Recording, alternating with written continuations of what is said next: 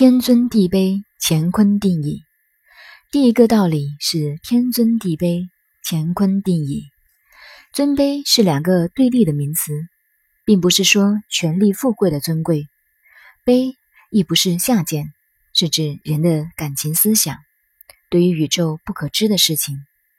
尤其古人觉得天和伟大，如对登山者登上玉山，赞他一句伟大。这是尊的真意，是一种形容词。越远大的，越摸不到的，我们觉得它越尊贵。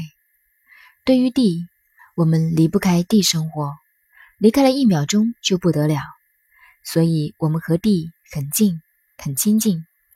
悲，也就是很亲近、很亲近的意思。这其中有很多哲学的道理。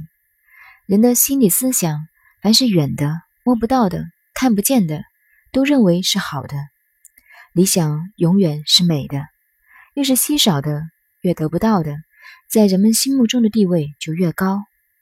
对于浅近的，就觉得没有多大意思，没有多大令人稀罕的。就如男女之间恋情，对于一个没有追到手的小姐，永远觉得是好的，永远美丽。爱情赌石。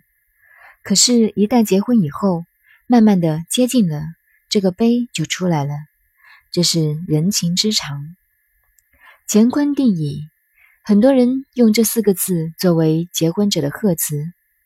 过去结婚要把新郎新娘的生辰八字送给算命先生合婚，就用这句话说是乾坤定矣。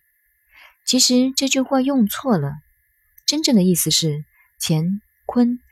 是这两个卦的代名词，乾卦是代表高远的天，坤卦是代表与我们亲近的卑近的地。天尊地卑，乾坤定矣。这是易经上的学理，卦上的话可是古人的解释。以为有了易经，我们的祖宗伏羲画了八卦以后，天地就开始了。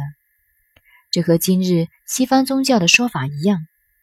西方人说上帝创造了世界，我们说盘古老祖宗这么一画，天开于子，地辟于午，于是天地就开始了，是一样错误的。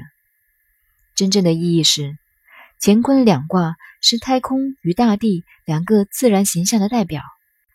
我为什么这样解释？因为在这里接下去说，卑高已成，贵贱未息。这句是解释上面的话，卑就是亲近的，地球对我们太近了；高就是太空，越高越远。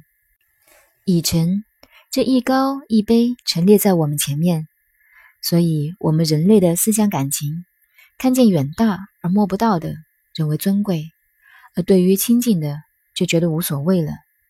因为乾坤两卦也代表了位置的不同，道理。就在这里。